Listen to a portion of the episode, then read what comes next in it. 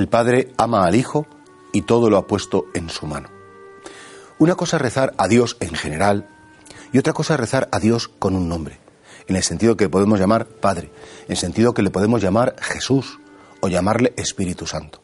Precisamente la llegada de Jesús a nuestro mundo, a la tierra, a nuestra interioridad, es porque Jesús es como la expresión más clara del amor que Dios tiene por cada uno de nosotros. Y sobre todo tenemos que tener una cosa muy clara, que es lo que dice el Señor hoy en el Evangelio. El Padre ama al Hijo.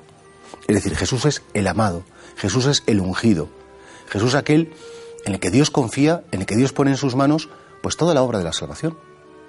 También nosotros, como creyentes, debemos reconocer que Jesús no es un personaje histórico más o menos bueno, acertado, que dijo cosas bonitas y que murió como un héroe, sino que Jesucristo, porque es el amado de Dios, porque todo lo ha puesto en sus manos, sube a la cruz, muere por nosotros, muere con nosotros y resucita también por nosotros y con nosotros.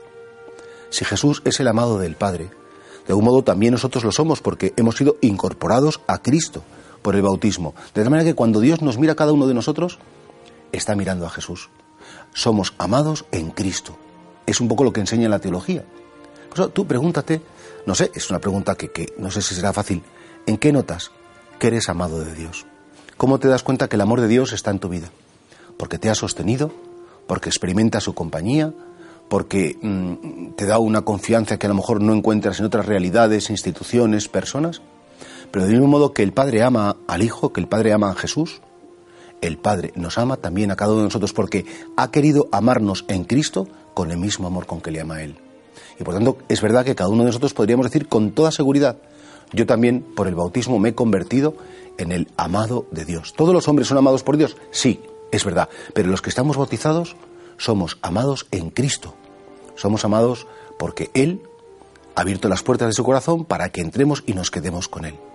Por eso, ojalá que nosotros de algún modo pudiéramos dar razones. Cuando la gente te pregunte, tú, ¿por qué sabes que eres amado de Dios? Ojalá que podamos contestar, porque experimento cada día la presencia de Cristo y porque sé que Cristo es el amado y sé que yo estoy con Cristo.